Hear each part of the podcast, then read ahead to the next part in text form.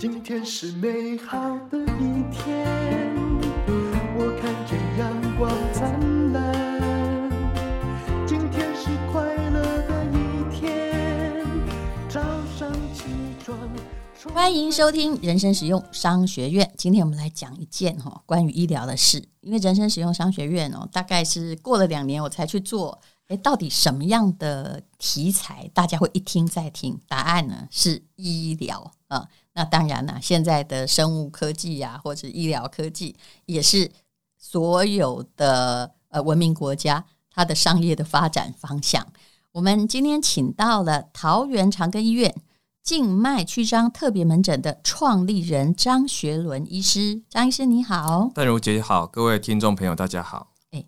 人家是创业，你是创立啊？是，来先说一下为什么会在桃园长庚医院会有静脉曲张这个科呢？呃，因为我们这个静脉曲张，其实在美国大概已经呃有二十年，这个科已经二十年了。在台湾，其实大部分民众不知道该看哪一科医师哦。嗯，所以其实有一些民众跟我讲，他们静脉曲张的问题，让他们有点像求助无门呐、啊。对，哦，去看 A 医师，A 医师说这个没关系，穿弹性袜就好；B 医师说啊，这个放放血就好。西医是说这个观察就好不好看而已。后来也有人去看中医啦，对对对，也有人去 看对，对，对，对。嗯、啊，病人就说有个人跟我讲说，他们好像人球一样被踢来踢去，可是看了半天，根本静脉曲张还是没有好。哎、欸，那不好意思，你现在在桃园长庚医院有静脉曲张特别门诊嘛？对不对？对。啊，那是不是你多爹桃园？在别的呃地方，到底是要看哪一科？你可不可以先回答这个问题？对，其实这个问题有点难回答。为什么哈？光在我们长庚医院看静脉曲张的科别就有四个。啊，皮肤科、整形外科、血管外科、一般外科，所以你也不知道其他医院到底该是哪一科。对，所以我们一般我们都会跟病人讲哦，就是说静脉曲张，因为这个科它比较特别，它呃，它百分之九十九的表现其实都在皮肤科啦。嗯，哦，那但是因为也不是每一个皮肤科医师，它有血管吗？对，因为呃，静脉曲张呃所牵涉的血管，它属于浅层的，属于软组织的血管，嗯，所以很多皮肤科医师有在处理，但是也有很多皮肤科医师没有在处理。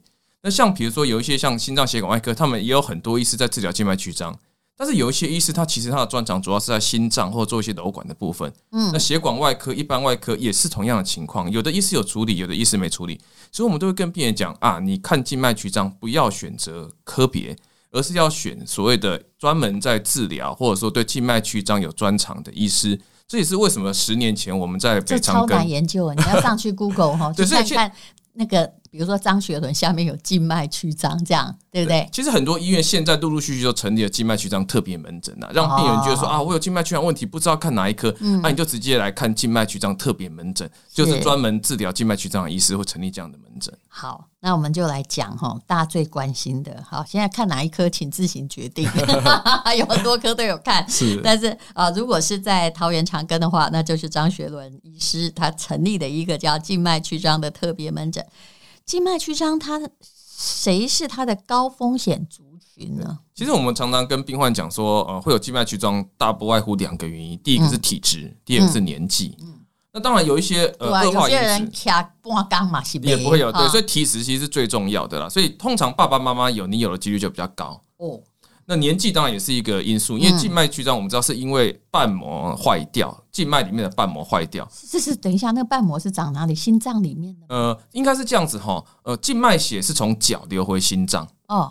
那通常为什么它有办法对抗地心引力流回心脏？主要是因为肌肉收缩，肌肉像一个帮浦一样把血打回心脏。嗯。然后静脉就像一个管道一样。嗯。那静脉里面有个叫瓣膜，瓣膜像单向阀啦，就是血流上去，因为有这个瓣膜的关系，可以挡住它不会掉下来。嗯，那今天如果这个瓣膜单向阀坏掉的话，血打上去它就会掉下来，所以流上去掉下来，流上去掉下来，流不回去，积在腿部那个一坨一坨的，我们就叫做静脉曲张。所以你你说的瓣膜是静脉里面都有瓣膜，对，静脉里面有很多瓣膜哦，所以我们都以为只有心脏有瓣膜，其实不是，呃，血管也有，都有哦，嗯，所以。久站当然是一个问题。那除了你刚刚讲的，就是体质之外哦，嗯，是不是有什么样的时期它特别容易有静脉曲张，而且恐怕一一开始有要恢复平整就有点困难。对，一般产生之后大概呃可以维持可以治疗，但是呃如果说你不理它，大概很难恢复了哈。嗯，那我们刚刚讲除了年纪跟这个体质之外。哦，久坐久站之外，有一些人怀孕的时候比较容易有静脉曲张，嗯，哦，所以怀孕妇女很多都是来看静脉曲张的。哦，但是通常怀孕我们会跟病患讲了，通常怀孕造成的静脉曲张，它是因为女性荷尔蒙的关系，让血管比较软化，所以它会扩张。我们一般会建议病患半年之后再来看。因为它容易回去，它会恢复。对，其实怀孕的妇女很多，其实都会恢复，所以你直接来看意义不大啊。我们会建议她半年之后再来观察，这样。所以妊娠纹比较难恢复，但是 静脉曲张是会回去的。你不要先太难过，尤其是怀孕的落法，也是你只要改善，它就会会回去。是是是。对。那么呃，年长者的静脉曲张有时候哦非常的大条，像蜘蛛网站。对。我们一般是这样子哈，其实呃，不管是那种一坨一坨像蚯蚓、像葡萄哈，或者说是血丝青筋，它都叫做静脉曲张。嗯，可是其实我们会跟病患讲，哪一些静脉曲张你要来看医师，哪一些不用呢？哦，其实很简单，你看外观，一坨一坨的那种，一般是因为呃血管里面的瓣膜坏掉所造成的。嗯，所以一坨一坨像蚯蚓、像葡萄那种，容易会有一些并发症。是，那那些就应该来看医生，要早期接受治疗。那瓣膜可以修复吗？呃，瓣膜没办法修复，所以我们一般治疗的方式哈，呃，我们会举例，今天中山高坏掉了，没办法修路，嗯，修复，我们就把中山高封住，让车子走北二高、北三高、北四高。所以治疗静脉曲张的治疗方式，我们一般不会用修瓣膜的方式，我们会把有问题的血管嗯封死或把它处理掉，让血液往好的流回心脏。但是治疗的方法都一样嘛？你听起来哈很像 Doctor X 哈，因为我的。医学知识非常有限，我只知道如果有一颗血管坏掉，对不对？另外再修一根，哎，对，对不对？另外再创造一个公路，就是这样嘛。对，因为这个呃血管它呃静脉像蜘蛛网啦，嗯，所以通常蜘蛛网如果断一根丝，我们不会去想要把那个丝把它补好，我们就把那个丝拉掉，让它蜘蛛就会走旁边的这个蜘蛛丝就好，以免它越来越严重。原则上是这样子，对。哦，所以每一种的静脉曲张都可以治疗吗？呃，原则上是这样子。我们刚刚讲严重的那种一坨一坨的哈，那种我们会建议治疗。我们一般会用所谓的微创手术治疗哈。嗯，那当然现在讲是讲外科，实际上呃，就跟那个心肌梗塞一样啊。心肌梗塞是血管塞住嘛，哈，但是其实大部分现在都不是用外科的治疗方式，是用伸那个心导管的方式。那个是内科。对对。那其实静脉曲张这个治疗，它就是用导管的方式来治疗，不是说真的把这个这个血管，这个传统手术就是。因为你说多一个公路嘛，我想到是多一根血管，那就要重建啊。对，呃，我们的做法就是把那个有问题的血管封死啊，封死。那让它从其他的血管就没有重建呐？对，没有重建，因为还有很多根嘛。对，通常如果是动脉，一动脉只有一条啦，所以大家会想把它弄通啊，还是放支架，还是重建？因为它只有一条，你坏了就没有了。那静脉因为选择太多了，所以一般不会选择用这个呃修瓣膜啊、换瓣膜重建的方式，而是会把这个有问题的血管封死。那封死的方式呢，就有点像心导管，放一根管子进去，把它封住。大概就是很轻松的一个治疗方式，哦，所以你还是内科医师。呃，原则上是这样子，对对对，因为这个呃内外科很难分辨。对呀，啊，我们这个微创手术有进开刀房，进开刀房有手术记录就叫外科医师。但是其实这个中间的过程就是用这个所谓的这个呃微创的方式。哦，那所以有有内外科，所以你是内外科也都是啦。对对对，所以我们这个皮肤科，甚至我们有成立一个皮肤外科的医学会，大概都会呃针对这部分有做一个专门的处理。是。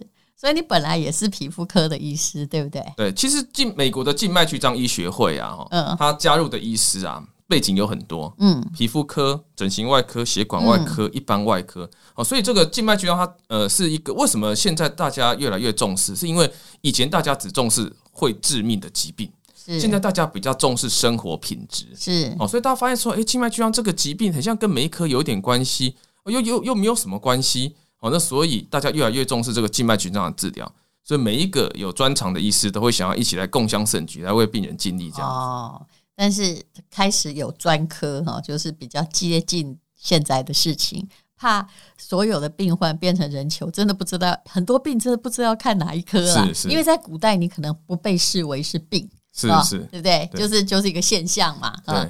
但现在的人说真的，如果你有一堆蜘蛛网在脚上，你自己看了就会觉得很担心。对，而且其实为什么静脉曲张治疗这几年特别大家特别重视的原因，主要是因为大概在四年前哈，我们有发表一个论文，就是静脉曲张以前大家认为只是外观不好看跟症状不舒服而已。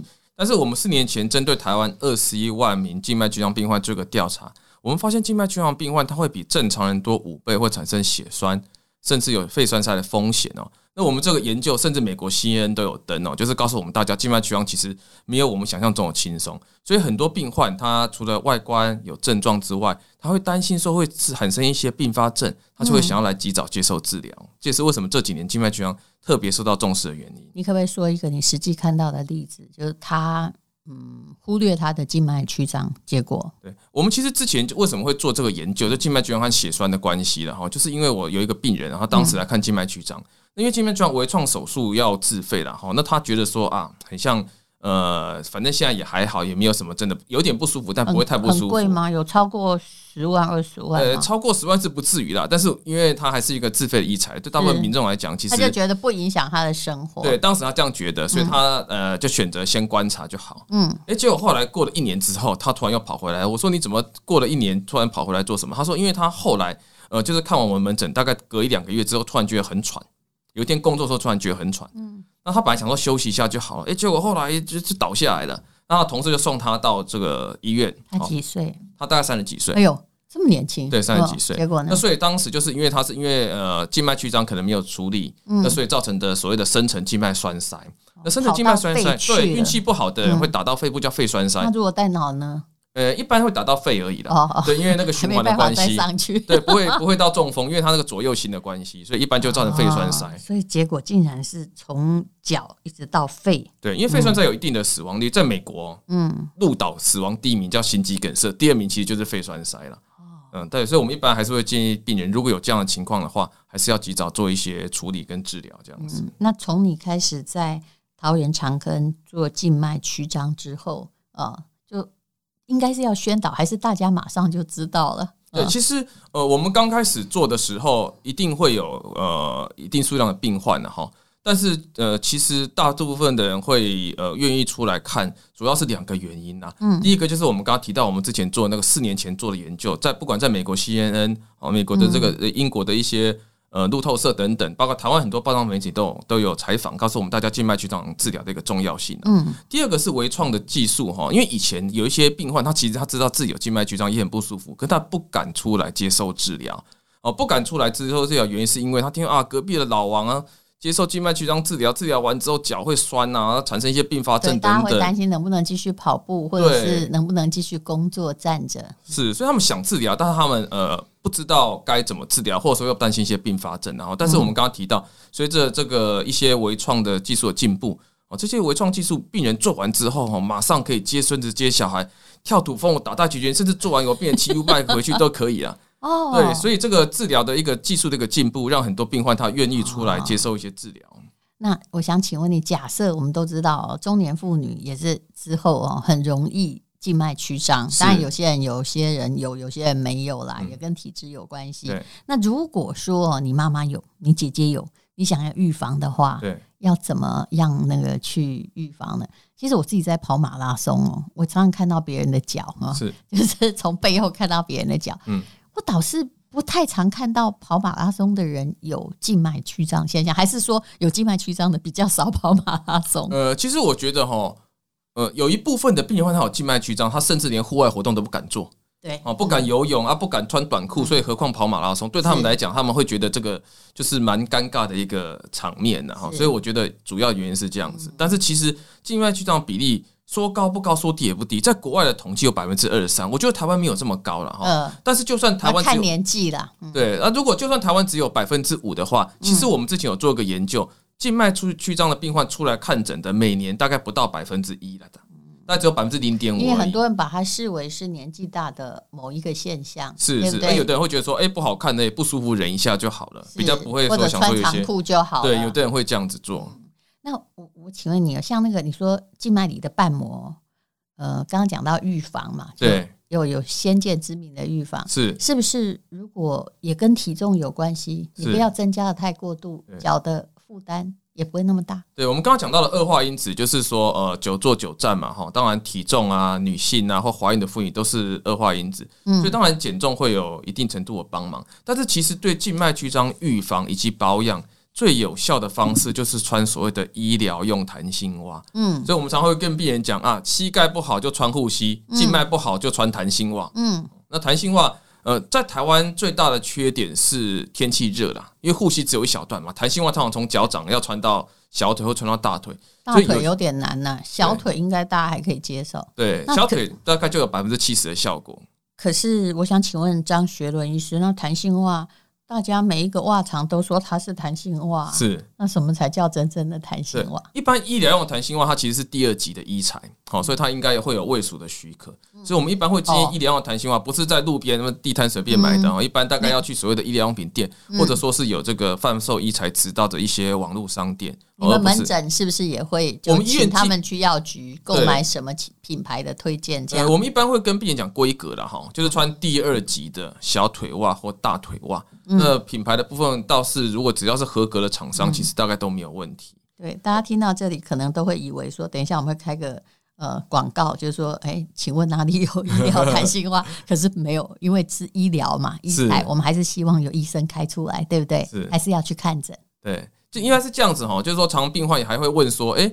到底要穿小腿袜、大腿袜还是裤袜了哈？嗯，那我们都会跟病患讲，其实小腿袜就有百分之七十的效果。如果你能穿得住大腿袜，当然最好。可是如果你穿不住，不穿，那不如穿小腿袜，至少还有七十分呢。你不穿就是零分了哈。所以一般我们会建议说，你可以穿小小腿袜看看，小腿袜穿得住，你就穿大腿袜。那至于裤袜的部分，因为我们知道所谓的医疗用弹性袜，下面最紧，上面比较松，帮助血液从脚挤回心脏。所以其实裤袜多的那段，呃。就是肚子的那一段，其实实际上帮助不大。哦，对，而且有的病患觉得说啊，穿裤袜上厕所比较麻烦，所以一般我们就会穿建议穿大腿袜啊，穿不住就穿小腿袜。而且台湾的夏天真开玩笑，对不对？不要说夏天啊，现在中南部已经非常热了。对，然后至少你可以穿一下小腿袜，那是可以防止它的就是迅速恶化嘛。对，可以有预防的效果。那另外除了穿袜子之外，我们有时候会建议病患做一些腿部的伸展运动，然后，因为我们刚刚讲静脉曲张原因，血管内瓣膜坏掉，我们要穿袜子给这个血管一个支持的力量。嗯，那呃，我们腿部如果脚踝常常做一些肌肉收缩的运动，就脚踝上下动，小腿肌肉收缩的话，也可以帮助把积在腿部的一些血液利用帮浦运动原理，把它挤回心脏了。哦，所以其实穿弹性袜是最重要的。那第二个就是说，平常可以做一些腿部伸展的运动，嗯，久坐啊、久站啊，像但我姐常常坐着访问一些医师啊，我常一边访问一边在按摩我自己的腿，对，或者说这些脚可以这个上下动一下，这个其实就像我们坐飞机啦，会叫病人说，哎，一段时间吃起来走一走，原理是一样。对，经济舱的症候群，因为我真的以前有个，我本来是也是一个，所以一写东西可以写个七八 小时的人，但我后来就知道命比较重要，因为我们以前曾经有一个同事，他年纪也很轻。他就是在剪辑影片的，是。有一天他站起来之后，后来就不治了，因为腿部的那个血栓，对啊，就不知道跑到哪里去。一般血栓就打到肺部形成肺栓，他就会，然后他就无法呼吸嘛，所以就真的就这样过去了。对，嗯，那可不可以跟我们分享哦？从你这个创呃静脉曲张这个科别之后哦，采取新式微创手术有没有什么成效比较优良的个案故事？嗯，其实我们呃，我印象比较深刻是有一个苗栗来的病人哈，因为他腿部就是有一个像半个鸡蛋这么大很深的一个溃疡哈。嗯，那他当时溃疡就是凹洞烂掉，烂掉脚烂掉，啊有一个很大的洞哦哈。啊，那个当时补皮补过很多次都失败了，然后他长期在苗栗的一个呃，就是一个应该是头份式的一个医师那边换药了哈。那后来。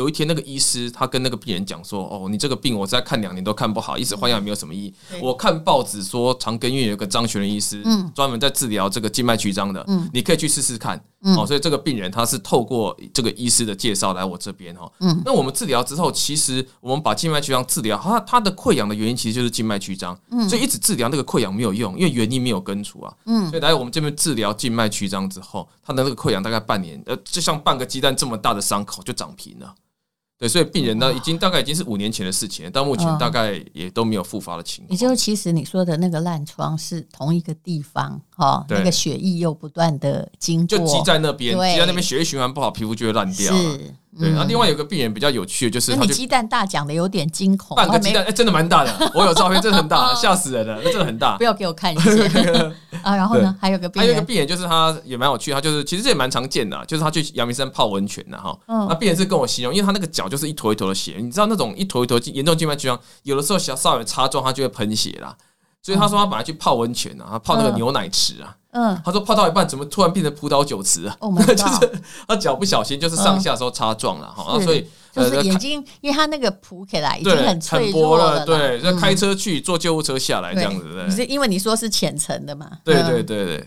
那所以后来，后来我们就是赶快帮他做一个治疗。那病人其实哈，他本来不知道他脚哈长期的酸痛是跟静脉曲张有关系。哦，那就是那次大大暴血之后，治疗完之后，他发现哎、欸，怎么多年的脚部的酸痛啊、肿胀也改善？哎呦。对，其实有些病人不知道说他的症状是静脉曲张造成的。可是你是说，如果说那条公路不好把它封起来，像那种像整个蜘蛛网都已经跑出来，要封很多条吗？呃，其实其实它为什么看起来会这样子一坨一坨的哈？嗯，它是里面大部分百分之七十是一个叫做大隐静脉坏掉啊，大隐静脉坏掉，血流不回去，它就会堆积，就看起来一坨一坨的。所以我们其实治疗不是针对那个一坨一坨做治疗，哦，一坨一坨那是结果，嗯。我们是要找那个坏掉的公路，那个原因在大腿的地方，把它封死。封死之后，这些一坨一坨血，它就会借由正常的血管流回心脏。静脉曲张对我来说，其实它这个成就感还蛮高的，因为病人本来一坨一坨很恐怖的脚来的时候，完全那个血管都消掉。你只治疗了其中一条公路，但是那一些就。代偿就不见了。对，我们有时候举例，这个有点像淡水河淹水倒灌台北市啊。对，那台北市淹水的时候，我们不是要去治疗台北市淹水，我们是应该去整治淡水河。你淡水河整治好之后，那个台北市的淹水就会退掉了，而不是急着。以前旧的观念是治疗淹水台北市，你就把那些一坨一坨的全部弄掉，全部弄掉。就你你那些大水灾，你在家里这边 hold 住，hold 了一千个也没用啊。是本身那只河流的问题。对，所以现在的观念就是整治淡水河，整治淡水河之后，台北的淹水就会退掉了，这样子。是。好，非常感谢桃园长庚医院静脉曲张特别门诊的创办人张学伦医师，把这一个症状讲的这么的清楚。那么，如果呃大家需要有一些资讯或想要提问题的话，张医师可以提供一个连结，让他们在资讯栏啊问一问问题嘛？没有问题。好，非常谢谢张学伦医师，谢谢您，谢谢戴荣姐，谢谢各位听众。